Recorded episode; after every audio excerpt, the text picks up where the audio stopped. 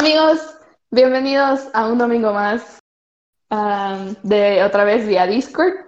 Eh, seguimos esperando que ya nos digan que podemos volver a la normalidad, pero como va todo, parece ser que esto va a volver a la normalidad en el 2050, entonces aquí estamos.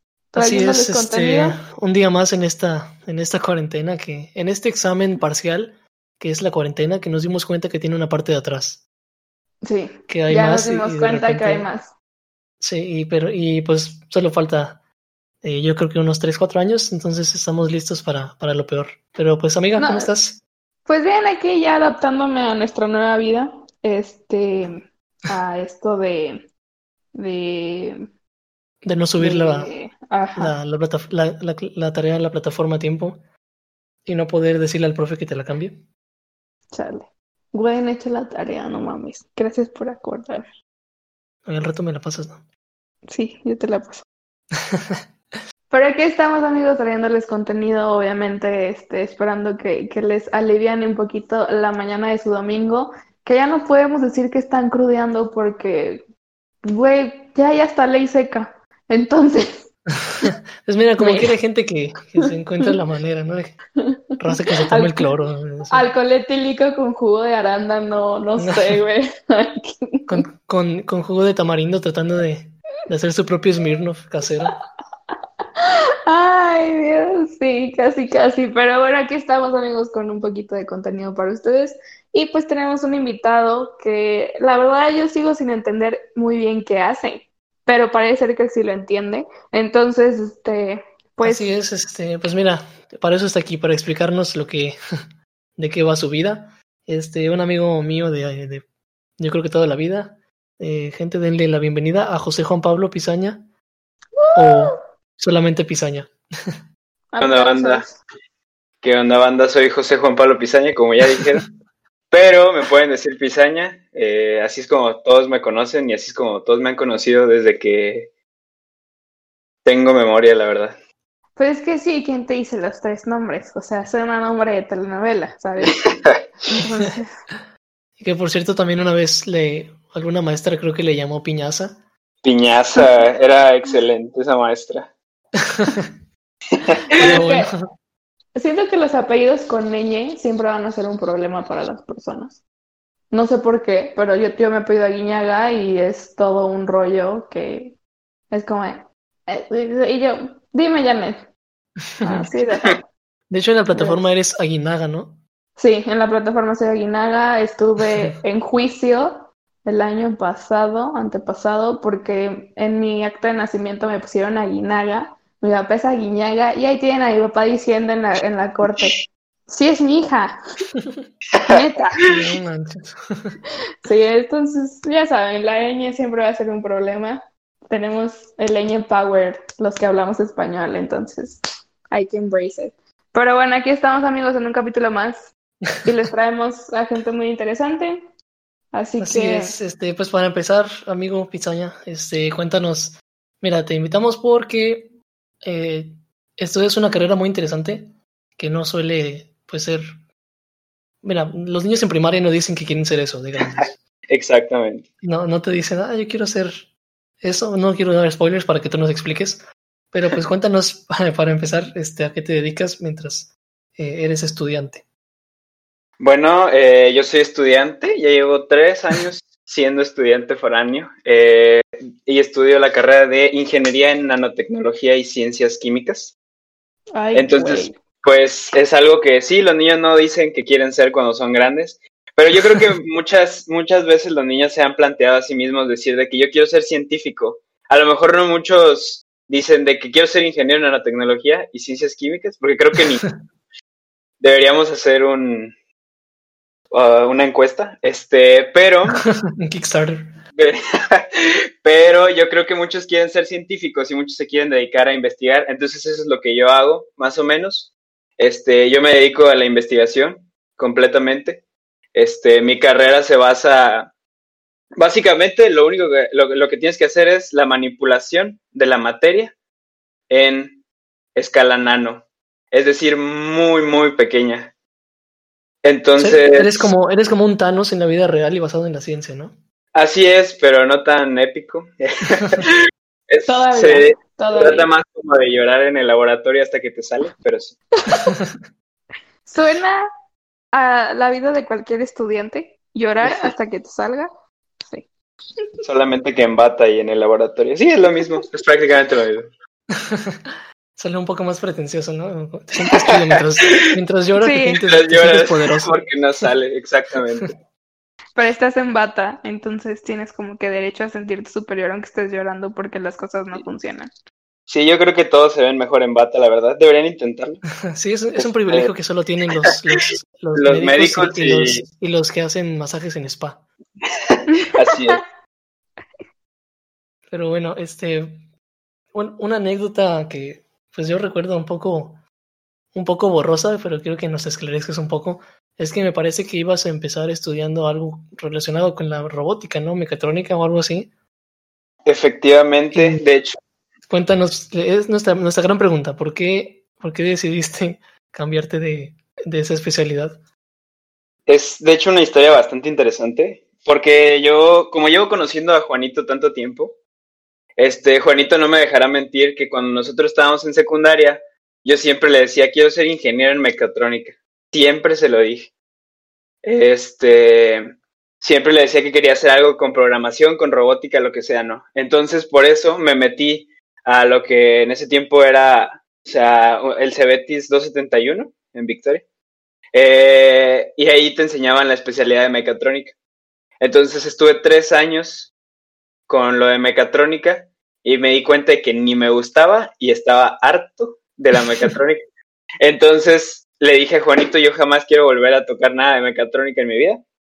Este, y eh, decidí que lo mejor para mí era estudiar una ingeniería que al mismo tiempo tuviera alguna, alguna ciencia, o sea, una combinación de ambas. Porque yo desde chiquito siempre quise ser científico y también siempre le dije a mi mamá que quería ser científico. Pero todavía, o sea, no me acordaba de eso hasta que ya estuve harto de la mecatrónica. Y eh, dije, ¿qué puedo estudiar? Eh, ¿Cuáles son las ciencias? ¿Física, química o biología? Y pues para física soy terrible. Nunca pude, Como todos. que sí, nunca pude No bien yo, soy yo fui buenísima en física. Yo la siempre reprobaba. buenísima en física. Es que física ¿En, es en mucho más educación, sencilla. educación física o en física física? No, en física, física. Güey, en la prepa donde yo estaba no había educación física porque no había ni canchas. Entonces, mm, escuela precaria. Bueno, era colegio, era colegio católico, no había canchas, pero había una capilla. Ahí para que Claro. veas. Entonces, voleibol en la capilla. El- claro. Eh, entonces el caso es que dije, física soy malísimo, entonces no puedo estudiar IFI, que es lo que los que se dedican a física. Eh, biología, eh, sí me gustaba, pero al mismo tiempo como que me hartaba mucho que eran tantas cosas, tantas cosas que aprenderse y, y siento que era como una combinación como con medicina y no sabía bien qué quería hacer en ese momento. Y estaba química, que es eh, o sea, el- que podía ser o ingeniero químico o ingeniero en nanotecnología, que era lo, que es lo que estoy haciendo yo ahorita. Entonces yo no me decidía si quería estudiar ingeniero en nanotecnología o ingeniero en química. Entonces, como a esa edad no sabes ni siquiera qué estás haciendo con tu vida, este, no se me ocurría qué podía hacer. Entonces yo cuando estaba haciendo la inscripción para la universidad, esta es una historia medio rara que a lo mejor ni mi mamá sabe. Este, cuando yo contada estaba por primera vez en exclusiva. Así es. Este, cuando yo estaba en- inscribiéndome para la universidad, yo estaba en casa de mi novia en ese entonces. Entonces, yo no sabía qué hacer y le pregunté a la que entonces era mi suegra, le pregunté, señora, ¿qué debería estudiar? Y le, y le propuse las tres carreras y me dijo, "Mm, ingeniero en nanotecnología suena chido. Y yo le dije, señora, tiene razón. Y pues me decidí inscribir. Este, y ya, y pues resulta que así fue como terminé cambiando. Y pues yo digo que la señora no se equivocó, a lo mejor vio algo que yo no estaba viendo. Pero a día de hoy me gusta mucho mi carrera, pero no, hombre, no. Yo pensé que, había Eh, tenido más influencia eh, el hecho de que eras el, el fanboy más grande de Breaking Bad. En También en ese entonces, no, o sea, yo tengo dos ejemplos a seguir. Dexter del laboratorio de Dexter. Y, y, Heisenberg de Breaking Bad, por si cualquier cosa no sale bien, ya tenemos una opción. sí. Las dos alternativas. Oye, ¿y si sabes hacer anfetaminas? Eh, podría aprender. Eh, no sé hacerlas al momento porque no. Nunca me he puesto a investigar cómo se hace, pero estoy seguro de que ya tengo el conocimiento necesario para que si me ponen la fórmula, por así decirlo, ya podría hacer metanfetamina. Pero no lo vamos a hacer porque esto es un programa legal, 100%. claro. Sí, somos, este, subsidiados por el gobierno. Sí, entonces esa fue mi historia de cómo decidí cambiar de mecatrónica a, a nanotecnología, pero ya una vez que estás en la universidad te das cuenta de que las cosas se van como difuminando y pues la gente que hace robótica también se mete al área de biotecnología, o sea, mucha gente que está en mecatrónica y así se mete también al área de biología o cosas así. Entonces, pues al mismo tiempo, o sea, yo sé que dejé la mecatrónica muy de lado, pero al mismo tiempo he tenido varias experiencias que me han dicho que eso como quiera sigue estando relacionado y a lo mejor alguna vez me puede servir mi conocimiento de mecatrónica. Espero que no tenga que usarlo, pero, pero, porque dejé esa vida atrás, pero si en algún momento me, sí, ya no ejerzo, pero si en algún momento me, me es necesario, pues tendría que, tendría que sacarlo, sí. Guau. Oye, entonces, pues la decisión fue como que muy, pues sí, ¿no? Así como de, ah, bueno, va, suena bien. Sí. ¿No? ¿O cómo fue como...? Como pedir una pizza, ¿no? O sea, piña, o, jamón, química o... No, no te... Así es. Bueno, eh, la pues ventaja es que no están como que tan separadas una de la otra, o sea, siguen siendo ciencias. Creo que hubiera sido más raro que dijeras, ok, estoy estudiando mecatrónica, ahora quiero estudiar diseño gráfico, ¿sabes? Entonces... Sí. Pues yo, o sea, sí creo que, o sea, sí podría parecer que es como al azar la, la, o sea, cómo escogí la carrera, pero realmente siento que cuando se las platiqué a la señora, o sea, ustedes saben que las mamás tienen un sentido que nosotros no tenemos. Entonces, este, como que ellas ven otras cosas que nosotros no vemos. Entonces, cuando yo le platiqué a la señora, este, yo siento que como que se lo dije con más ánimo cuando le estaba platicando nanotecnología. Yo le, o sea, yo siento que como que la señora vio que yo estaba, o sea, que como tenía un poco más de emoción cuando le estuve platicando. Entonces me dijo, pues estudia nanotecnología. Y pues ya, y pues dije, sí, pues si no me gusta me cambio, todavía estoy en primer semestre. Y, y pues ya, o sea, realmente yo siento que la gente tiene mucho, muchos tabús con cambiarse de carrera, pero pues yo, siempre, yo siempre he animado a todos, o sea, diciéndoles que, o sea, que realmente no vale la pena como estar haciendo algo que no te gusta. Entonces, yo no veo mal cambiarse de carrera, pero afortunadamente yo no tuve que hacerlo porque sí me gustó la carrera que había escogido. Sí, pues es algo que, que hemos, pues al menos aquí en el podcast Hablando Crudo, su podcast de cabecera, hemos este, repetido mucho. Tuvimos a un, era un estudiante de comercio, ¿no? Comercio internacional, ah, que, ahora, es tatuador. Ahora es tatuador y tuvimos a una, a una chava que estudia uh, relaciones internacionales o algo así.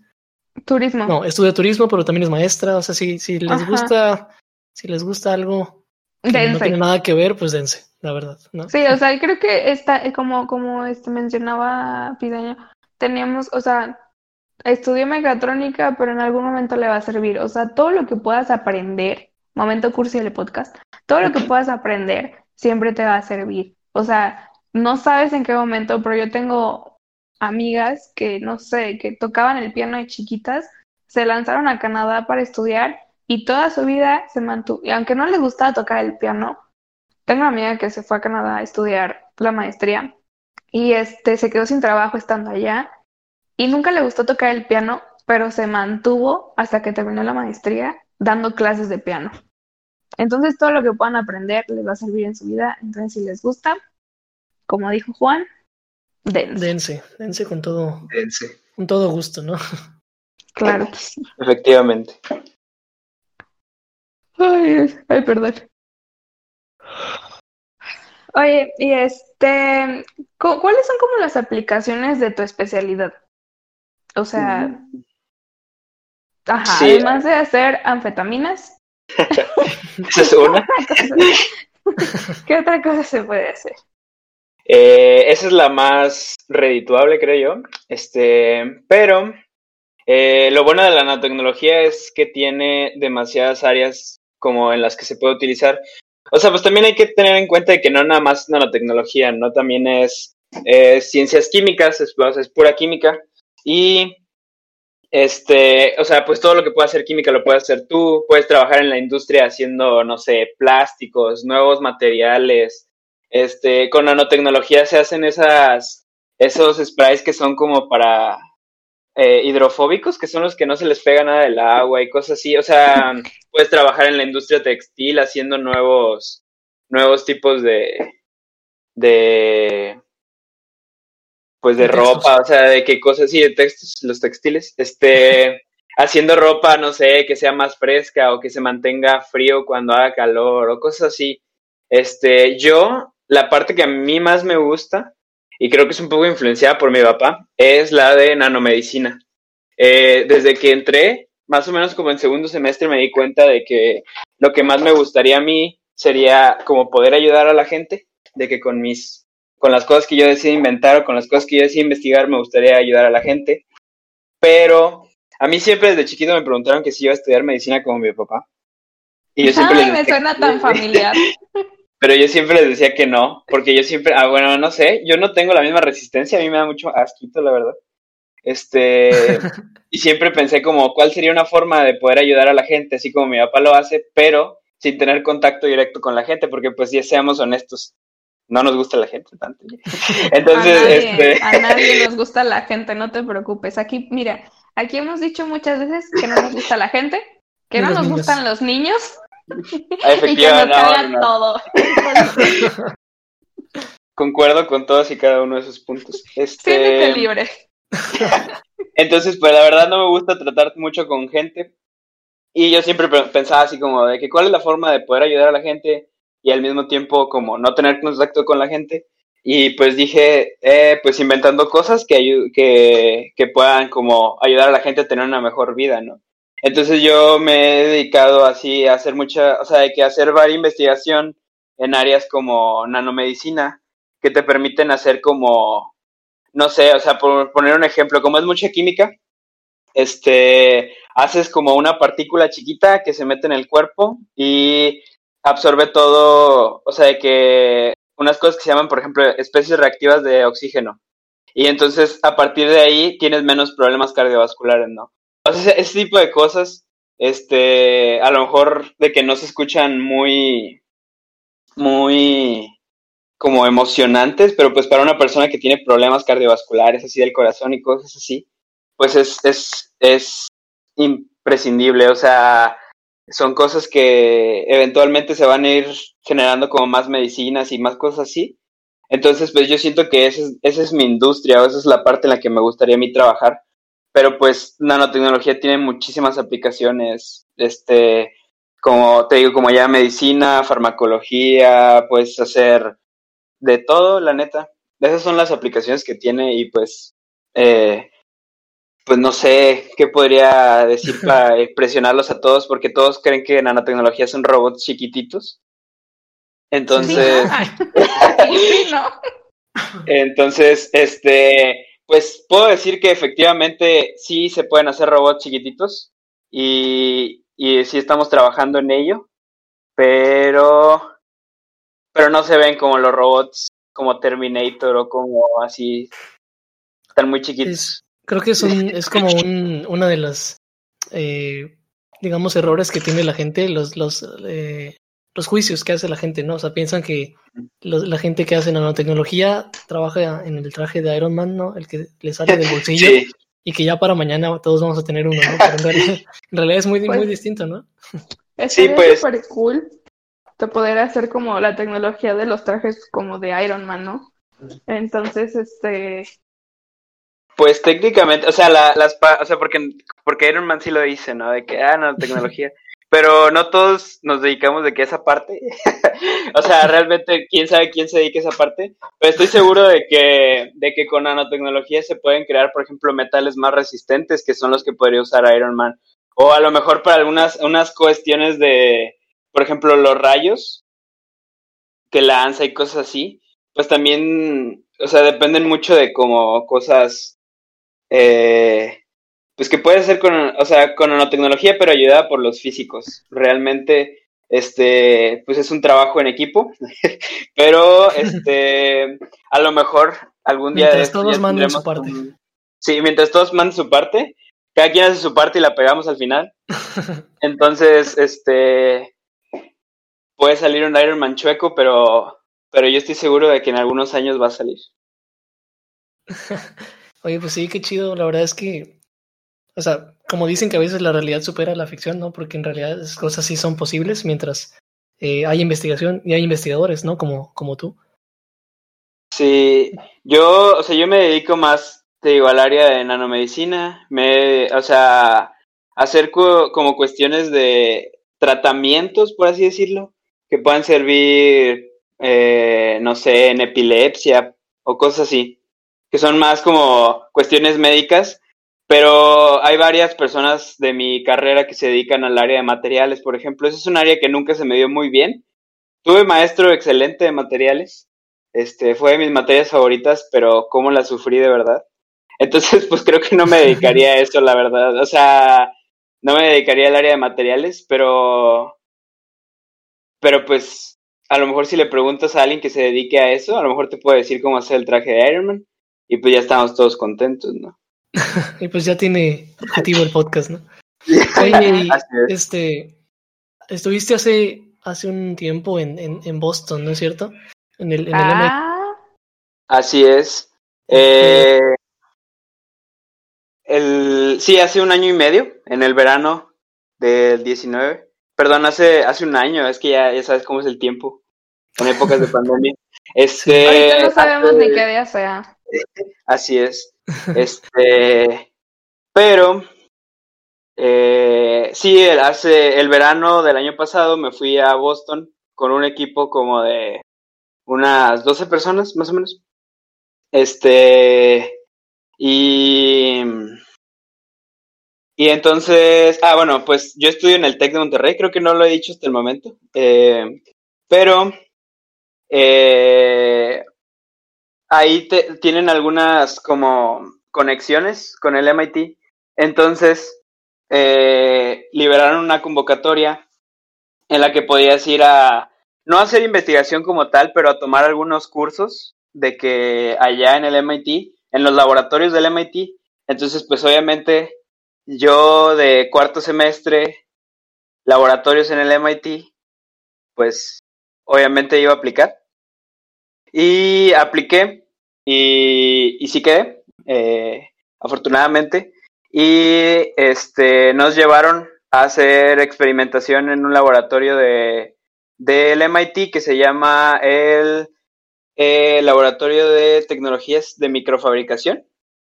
Y ahí aprendimos a hacer como todo lo que tiene que ver con, con máquinas chiquitas, por así decirlo para darle gusto a la gente de los chiquitos. Este, pero es muy diferente a lo que están pensando. Porque haz de cuenta que lo que tú haces eh, es agarrar unas cosas que se llaman obleas de silicio, que es exactamente lo que están pensando, la oblea como la que te da el, padre, pero de metal. Entonces. ¿Bañado en vino también o, eso no? Eh, esa, esa después del laboratorio. Este, y el, haz de cuenta que lo que tú haces es como diseñarla para, para que de, de todo el metal que tienes nada más quede como una partecita. Entonces, eh, así es como se hacen los chips de computadora. Entonces nosotros aprendimos a hacer todo eso eh, allá en los laboratorios del MIT, lo cual estuvo muy padre. Este, eh, o sea, son muchas, o sea, son grandes oportunidades pues que a lo mejor no se le presentan a todos y pues sí hay que aprovecharlo, la verdad. Este, pero pues es, es muy interesante porque aprendimos muchas cosas, estuvimos en, los estuvimos en laboratorios del MIT, digo, es lo mejor que nos puede haber pasado. Este, y eh, pues es muy curioso porque son laboratorios que yo en mi vida había visto, o sea, son laboratorios muy específicos donde todo es color amarillo, como el amarillo de los pueblos mexicanos en las películas gringas. este, y haz de cuenta que tú tienes que entrar a, primero a una cámara que es como de desinfección, que ahorita serviría bastante. Este. Sí, la neta. Y, y te tienes que poner unos trajes como estos del 3312 de, de Monster Inc. Uh, que son. Son unos, son unos trajes que te cubren todo, así tienes que poner unos zapatos especiales, una, este, o sea, todo el mono de trabajo, caretas y todo.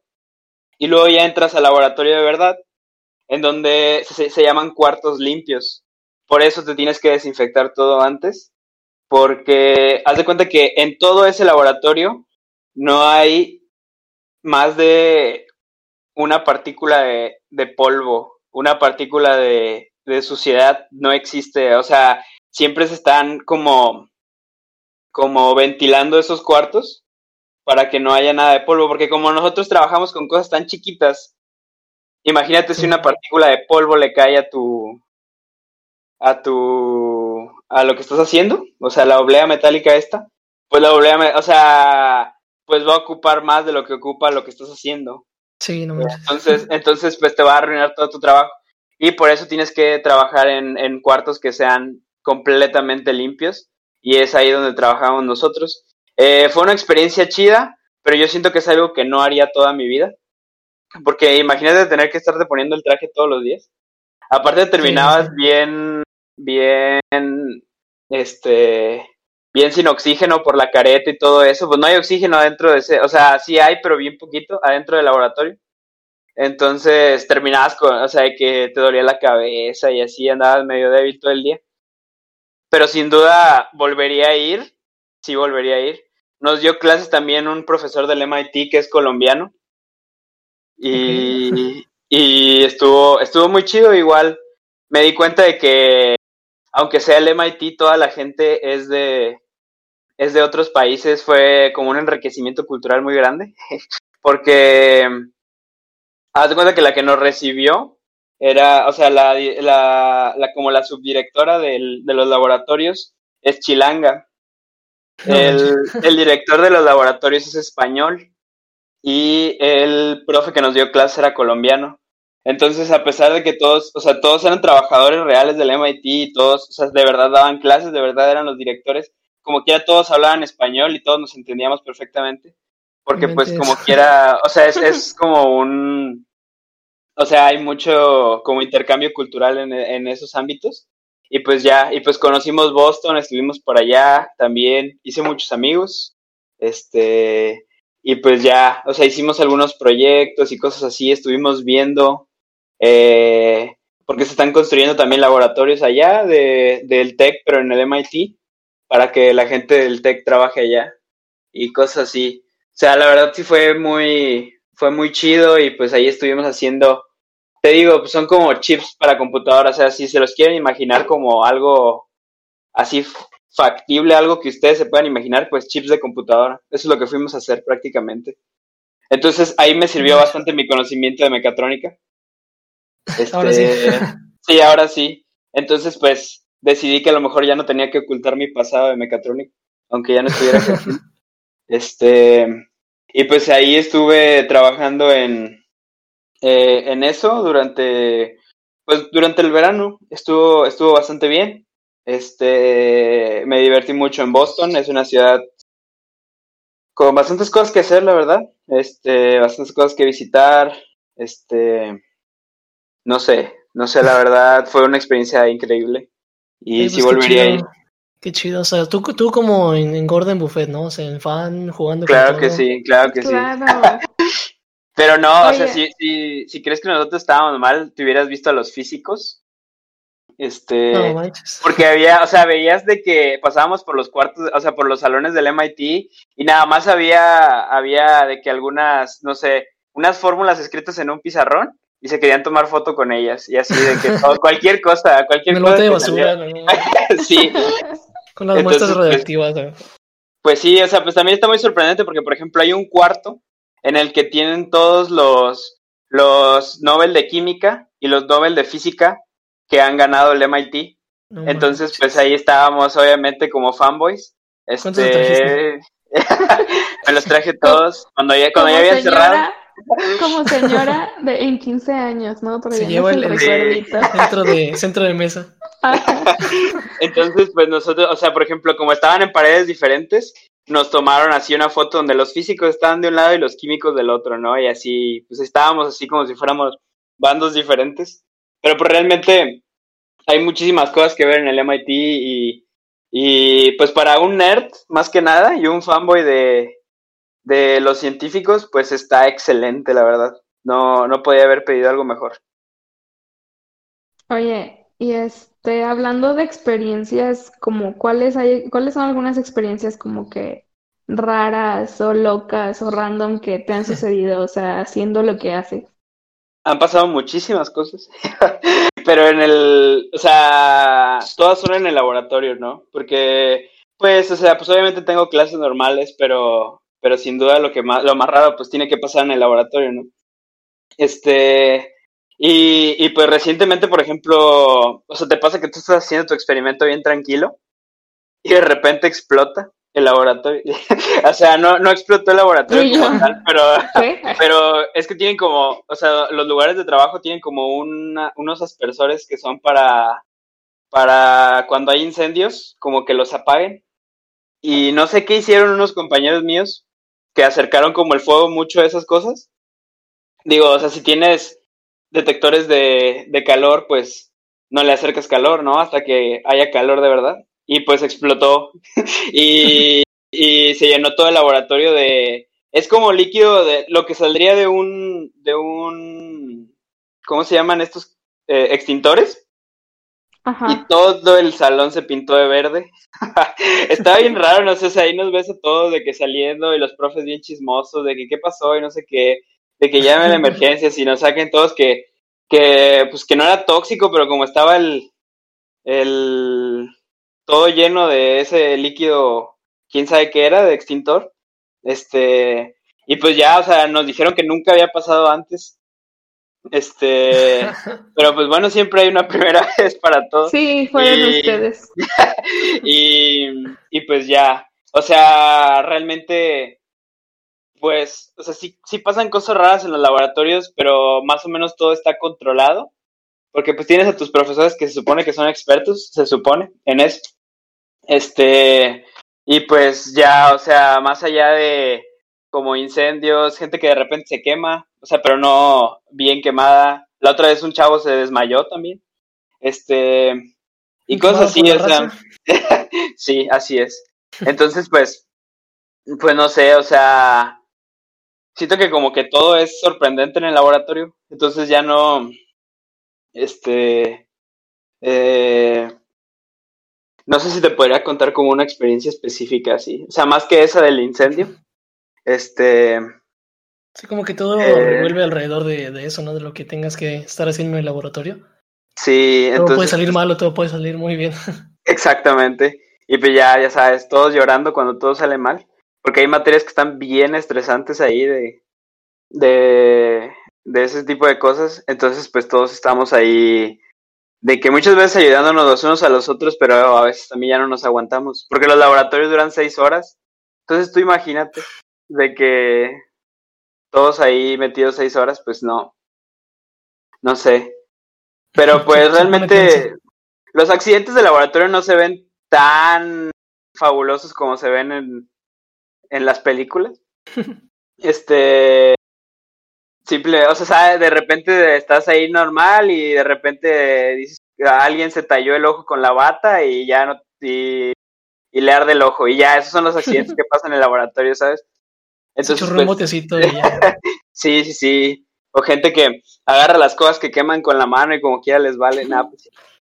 Oye, ¿sí tienen, un, tienen un baño amarillo como Drake y Josh? Mm, no. o sea, sí, sí tenemos regaderas, si te quieres dar un baño, de repente se te olvidó en la mañana. Este, nada, esos son para si te cae cualquier cosa, este, ya sabes, ahí puedes de que, es que pues tú entiendes que trabajamos con cosas muy, como peligrosas. Entonces, por ejemplo, no sé, hay unas cosas que, por ejemplo, ácido, o sea, de, fluorhídrico, por ejemplo. Oh. Entonces, de que si se te cae en la, en la ropa, por ejemplo, de que se supone que tiene que, que perfora hasta el, hasta el hueso, porque en el hueso acaba, ¿no? Entonces, para eso te tienes que bañar antes. Pero nosotros al menos nunca hemos tenido que bañarnos y espero que nunca tengamos que hacerlo, porque pues te tienes que encuerar ahí enfrente de todos. Este, pero, pero pues sí, o sea, realmente todo, todo gira en torno a eso, como accidentes, que a lo mejor no se ven tan fabulosos como que explote el laboratorio en las películas o cosas así. Pero pues sí. Pero igual, o sea, qué miedo, ¿no? Que no sabes si mezclas algo de más y algo te explota. No mames, no. Ah, sí, cierto, sí. o sea, a mí me explota. A mí me da miedo la olla express. Me da favor que me explote esa madre. Entonces yo estaré en un laboratorio. Nunca en la vida, entonces. Mis respetos. Una tensión constante. Sí, pues de repente mezclas algo y de repente ya se llenó de humo todo tu lugar de trabajo y así. Sí le pasa a, a un amigo le pasó así de que mezcló algo que quién sabe qué era y de repente salió como una bomba de humo de que de todo el de este y, ya. Ah, otra cosa también que es bien interesante es cuando tienes estos compuestos, o sea, de que químicos que son lacrimógenos, que es, pues, o sea, obviamente te ponen a llorar y tardan los ojos y todo. Y a la gente, y eso no los debes mezclar con agua, pero a la gente le encanta lavar su material. Entonces, entonces siempre estás ahí de que en el lavabo y estás llorando y no sabes por qué. No sé si te acordaste de tu ex o algo así. Y no, pero resulta que alguien había tirado algo ahí en el, en el lavabo y que, y que hace que todos llorar y todos estaban llorando y estás lavando a, duras penas. Pero pues ya, esos son el tipo de cosas que pasan en el laboratorio. Son una razón más para no, para no estudiar eso. Gracias por. Una razón más para seguir dedicándome a redes sociales. Gracias. seguir siendo community manager. Gracias. Así es. Oye, y este, un poquito antes de, ya cerrar, este, tienes ahorita un proyecto, eh, me parece con tus compañeros, ¿no? De, de algún equipo, yo creo que es este Biomod. Sí. ¿No? Este, eso está, está muy interesante, pero este, igual, platícanos de qué va, porque, como repito, pues nosotros queremos que el nanotecnología son los robots de Wally. así, es, son robots. pero Sí, ¿de, qué va, ¿de, qué va, este, este, este proyecto, esta, esta tarea? Eh, sí, este, este equipo eh, se, formó el año pasado, a mediados de, de, semestre, y es, es un equipo para una competencia que se llama Biomod, como ya lo mencionó Juanito. Este, y eh, Biomod es básicamente una, una, una competencia como de robots, pero que están hechos de ADN. Entonces, eh, es algo interesante porque a lo mejor la gente no está consciente de ello, pero pues, o sea, nuestro material genético, el ADN, puede servir como un bloque de construcción, así como si fueran Legos. Entonces, obviamente es muchísimo más complicado que formar Legos, que no pues me gustaría que fuera así fácil. Este, el, haz de cuenta que tú puedes hacer cualquier cosa que te imagines, obviamente chiquita. Este, eh, que funcione como un robot, pero a base de ADN. Entonces, eh, pues hay muchas cosas que puedes hacer con ello, hay mucho, eh, y esto es un concurso, ¿no? A, mediados de marzo, más o menos, del año que viene, si todo sale bien y obviamente la, señorita Rona se ponga buena con nosotros. Sí, ya, ya podemos volver a nuestra vida normal. Este, se supone que tenemos que ir a competir a San Francisco con otros alrededor de 50 equipos que hacen lo mismo que nosotros, pero cada quien le da un enfoque diferente, ¿no? O sea, tú, o sea, lo principal es, tú tienes que hacerme una máquina con ADN y dime qué hace y a ver cuál es la mejor máquina, ¿no? Eh, entonces, pues hay muchas cosas, por ejemplo, hay, muchas cosas que parecen muy sencillas y te las puedo platicar muy sencillas, pero realmente son bastante complicadas. Por ejemplo, el ganador del año pasado hizo una caja que es como una trampa para ratones. Sí, digo, perdón, una, trampa para conejos. ¿Sí han visto las trampas para conejos de, la, de las caricaturas? La que es un palito y una caja. Ah, sí. Que tiene una zanahoria y ya, y el conejo tira el palo. Bueno, es lo mismo, exactamente lo mismo, pero hecho de ADN. y acá pues obviamente no es un conejo, es una medicina, un fármaco, que lo que tú buscas hacer es que ese fármaco entre en la caja. ¿Para qué? Para que tú lo puedas llevar a donde tú quieras.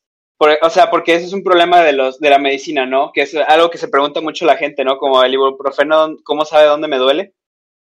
Y, pues la respuesta es que no sabe, ¿no? Pero inhibe el dolor de todo, o sea, como de todo el cuerpo.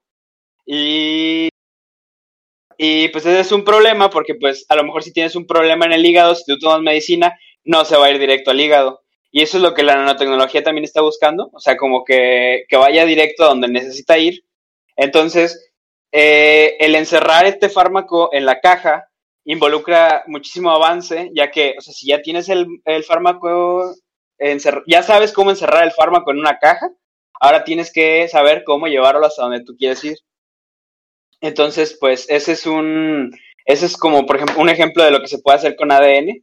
Eh, y pues nosotros estamos buscando hacer más o menos algo parecido, pero que funcione con los coágulos en la sangre para destruirlos, porque pues es un problema de como, o sea, tú tienes tus venas y pues de repente se te interrumpen, pues obviamente es un problema. Este, y sí, no es una situación muy agradable. Entonces, este, eh, nosotros, mi equipo está buscando hacer un, un, avance en ese, en ese ámbito en el que nosotros podemos deshacer los coágulos para que ya no esté tapado la, las venas. Entonces, pues ese es un equipo que tenemos, es el de Biomod de Tec de Monterrey. Este, hemos, estamos trabajando en esto. Eh, todavía tenemos hasta marzo para presentar nuestro trabajo y irnos a San Francisco a presentar la idea.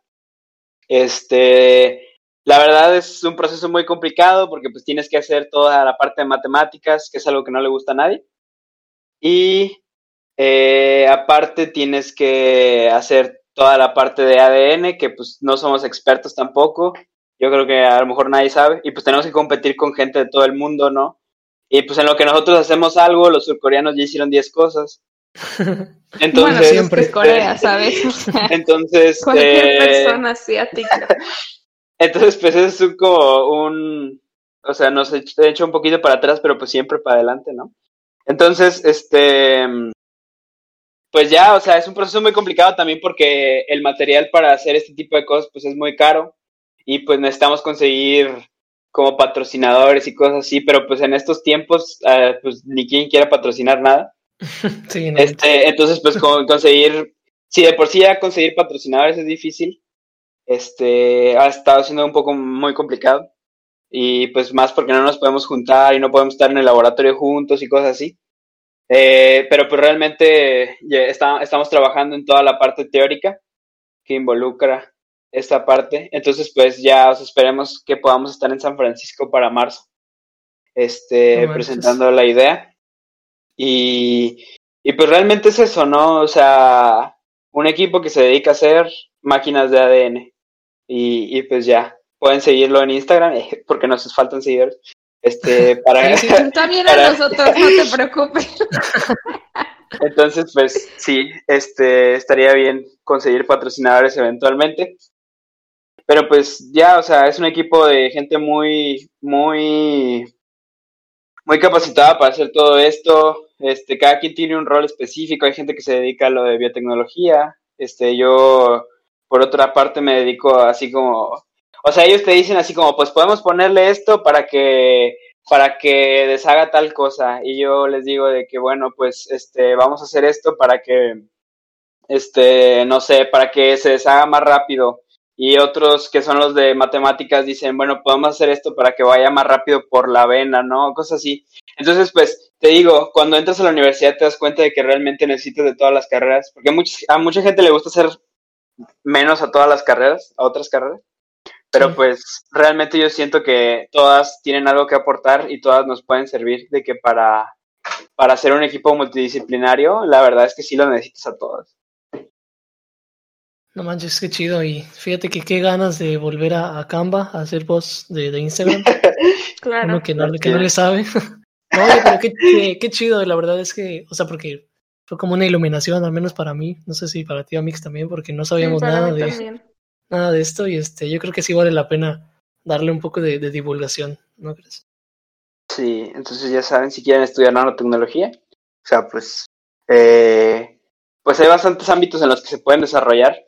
No puedo hablar mucho acerca de el dinero porque pues ya saben, ¿no? De que realmente no hay dinero. este, pero, pero... me he dado cuenta que todas las carreras como que son mal pagadas. pero como que depende mucho de cómo te muevas. Ay, no sé, la verdad. Miren, dentro, dentro de lo legal, sí. Dentro de lo legal, sí. Sí, porque química ya sabemos que. Sí, claro.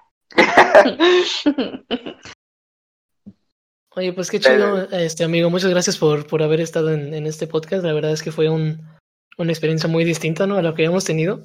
Pero como quiera, muy, este, muy interesante. Y este, como quiera, vamos a, a dar las redes sociales de tu equipo para que lo vayan siguiendo por si alguien tiene dinero y quiere, quiere donar. Sí, algún multimillonario que esté escuchando el podcast ahorita mismo, Elon Musk. Elon Musk que nos escucha, un saludo a Elon Musk. escuchándonos desde allá. Un saludo por su nuevo bebé. eh, eh, pues sí, eh, o sea, pues en eh, en Instagram estamos como Biomod Tech MTY. Biomod pues escribe como Bio Mod Tech MTY. Ese es, ese es de que nuestra red y ahí podemos compartimos muchos como datos curiosos de científicos y cosas así, de que para que la gente esté bien informada y, y ese tipo de cosas, de que eh, pues a nosotros nos importa mucho que la gente se quiera dedicar a la ciencia y que le den mucha, mucha más eh, como divulgación, más presupuesto. Sí, sí, tiene, este, muy buen contenido, muy buen contenido y muy digerible de algo que, que no se suele ver como constantemente, así que pues sí vayan a seguirlos. Sí es. bueno amigos, y pues ya para cerrar, primero muchas gracias por, por aceptar la invitación y pues ya vamos a ir cerrando, pero no sin antes darles las recomendaciones, como en todos los capítulos. Amix, ¿alguna recomendación para sobrellevar esta cuarentena? Eh, sí, recomendaciones, pues mira, tengo, tengo un par, precisamente dos. Eh, un poco de, de, algo audiovisual para que pasen su tiempo. Una comedia que me gusta mucho se llama A Bit of Fry and Laurie, como digamos un poco de Fry y Laurie, que es este un show de comedia un poco viejito. Ya sabes que yo soy muy abuelo y veo cosas viejas, pero es este con dos actores que se llaman Stephen Fry y Hugh Laurie, que yo creo que sí les conocen. Stephen Fry salió en Harry Potter, salió en El Hobbit, tiene una carrera muy chida. Y Hugh Laurie pues tiene papeles emblemáticos como Doctor House y el papá de Stuart Little. Entonces, este, es una serie muy buena. Es, es comedia como un poco absurda, pero bien pensada. Si les gusta ese tipo de, uh, sketches, pues vayan a verlo. Está muy bueno. Está todo en, en YouTube. Entonces, si buscan A Bit of Ryan Laurie, eh, pueden ver los sketches y se pasan un buen rato. Y este, un disco también que quiero recomendar se llama Petals for Armor, que tiene poquito que salió, es de Hayley Williams, vocalista de Paramore. Mi, mi esposa que no sabe que es mi esposa. pero es tu esposa. Sí, pero todos saben que sí, menos ella. Y vayan a escucharlo, es un, es un disco, es su primer disco de solista pero vale mucho la pena. Está bailable y está llorable, entonces este, denle una oportunidad. ¿Tú, Amix, qué tienes de recomendaciones? Yo de recomendaciones, pues de mm, audiovisual, hay una serie en Netflix que se llama The, The Midnight Gospel. Está muy buena, te va a hacer, te hace cuestionarte muchísimas cosas y es una caricatura, entonces está como que bastante digerible, pero te como que te deja pensando está bastante, bastante cool. De música, pues, pues en este momento como que no tengo nada que se me ocurra, pero también acaba de salir un especial de Daniel Sosa, que yo sé que me está escuchando, él, él es mi esposo, pero no sabe que es mi esposo, y este, de Daniel Sosa que se llama no, no, es como antes o ya no es como antes, está muy, muy bueno, y se van a reír un buen rato, está en YouTube, y así, y pues ¿Pides alguna recomendación? Tu amigo José Juan Pablo. Para llevar la, cuarentena he estado viendo Better Call Saul en lo audiovisual. Este. mucha gente eh, no saben si es mejor que Breaking Bad o no, pero yo digo que es igual de buena. Este, algo lenta al principio, pero sin duda se van a emocionar. Y de música, eh, yo recomendaría el álbum que acaba de salir de Fiona Apple, que se llama Fetch the Bold Culture. No, Fetch the Bold Cutters. Y ya ahí pueden verlo, es nuevo de, de Fiona Apple y está buenísimo, lo mejor del pop. Eh, entonces, pues eso es todo de momento. Pues bueno, muchísimas gracias otra vez por aceptar nuestra invitación. Eh, amigos, esperemos que, que ya para cuando salga este capítulo la cuarentena esté por terminar. Quédense en sus casas, ya no sabemos cuántas veces más decírselos. Ya vimos gente que conocemos en fase 3 es que no sé si ustedes sepan, pero hicieron un Instagram donde están quemando a toda la gente que está saliendo de su casa cuando se supone nos tenemos que quedar en casa. Y qué oso, güey. que hay amigos míos ahí, la neta. Entonces mejor quédense en su casa. Ya habrá tiempo de salir a pistear, ya habrá tiempo de seguir con nuestra vida normal y probablemente toque quedarnos en casa, así que quédense en su puta casa, por favor. Y pues nada, amigos, muchísimas gracias por escucharnos una vez más. Recuerden que tenemos redes sociales. Amiguito, Juan, ¿cuáles son tus redes sociales? en Instagram me llamo Juan de Vainilla y en Twitter, y como en mi acta de nacimiento, Juan López Alas, guion bajo. Muy bien. Amix. Yo en Instagram me pueden encontrar como el guion bajo Pisana, porque ya saben que las señas aquí en este mundo no funcionan. este, y en, en Twitter me pueden encontrar como Cizaña o Juan Pisa. este, porque tampoco tiene ñ. Entonces, este, y pues ya, esas son mis redes sociales. Ok, a mí me pueden encontrar como Seiran o Satan.girl con U. Y también me pueden encontrar igual en YouTube porque ando jugando la youtuber, entonces pues ahí nos vemos. Y pues nada amigos, muchísimas gracias por escucharnos. Les dejamos igual todas las redes sociales, todos los links a donde nos pueden escuchar en la cajita de descripción porque ya estamos en YouTube. Y pues nada, nos escuchamos el siguiente fin de semana. Gracias, nos vemos en el próximo. Bye.